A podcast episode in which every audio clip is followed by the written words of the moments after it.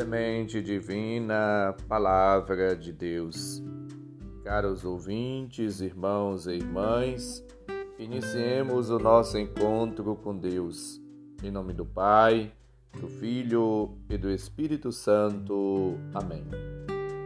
Proclamação do Evangelho de Jesus Cristo segundo Mateus, capítulo 10, versículos 16 a 23. Glória a vós, Senhor.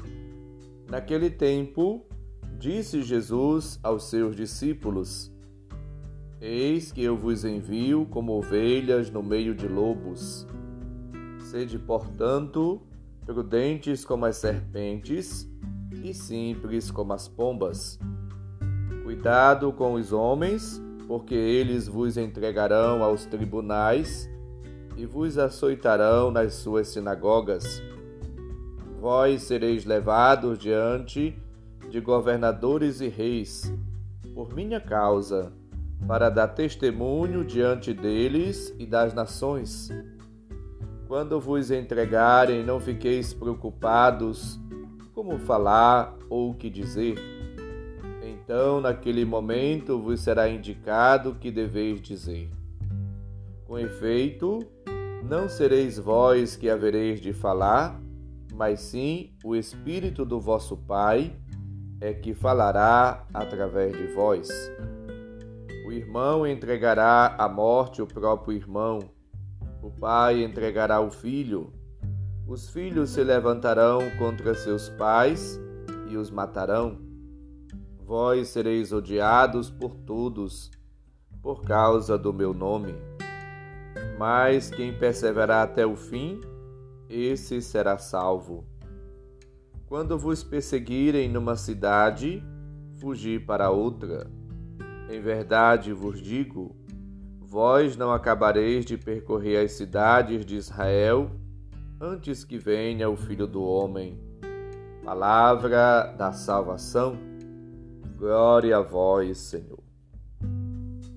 Jesus, como mestre, ele tem palavras profundas que transformam, que mudam a vida, a mentalidade, as atitudes, os gestos daqueles que ouvem.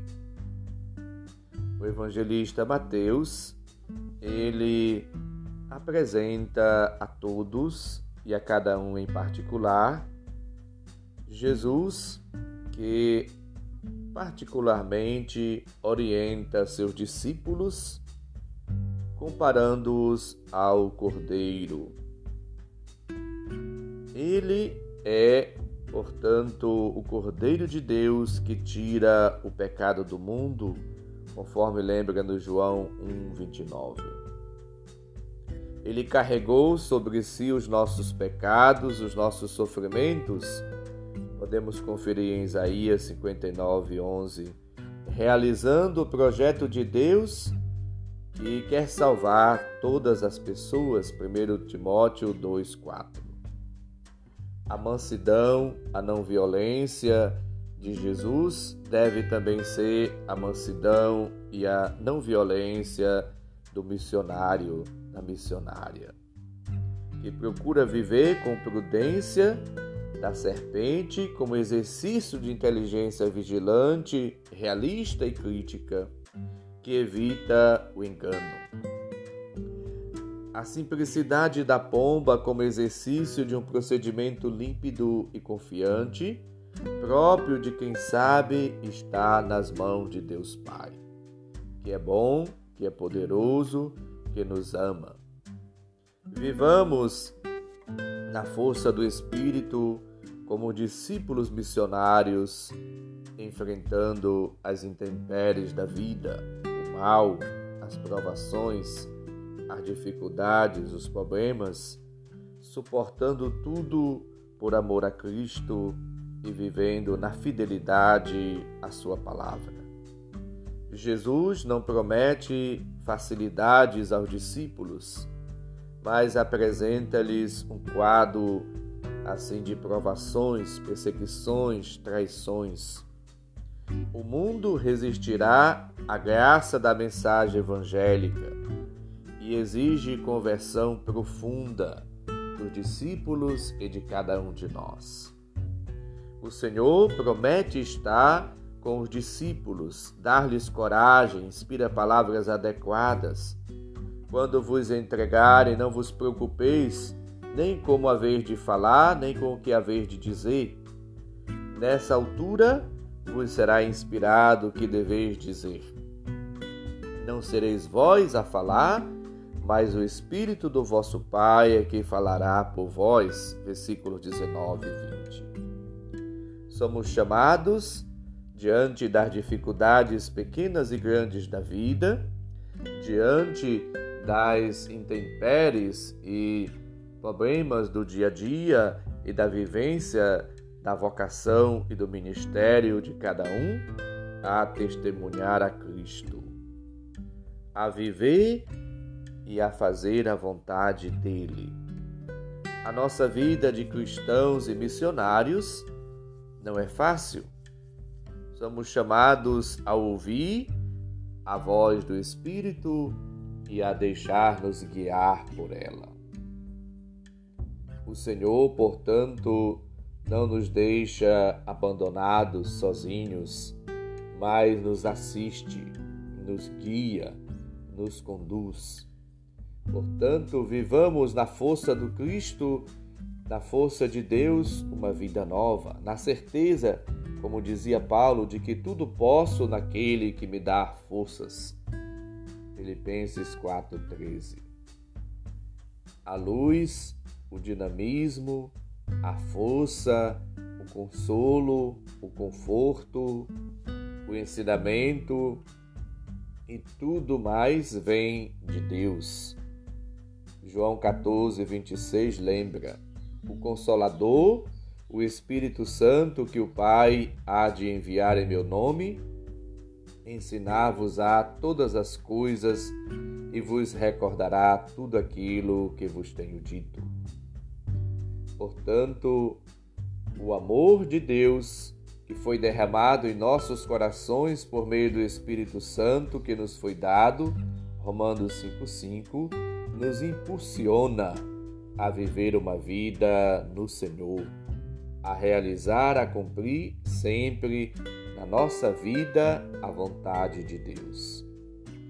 Vivendo no Espírito, vivendo na fidelidade à palavra, vivendo na graça de Deus, vivendo o amor no dia a dia, no relacionamento com as pessoas, somos chamados a perseverar.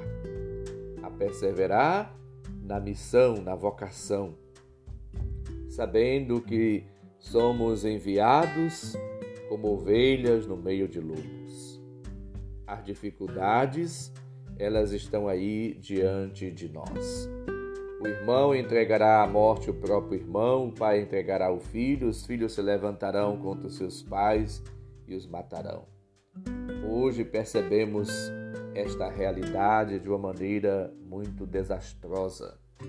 Os noticiários revelam a maldade crescente no mundo, o ódio, a vingança, as dificuldades estão aí diante de nós.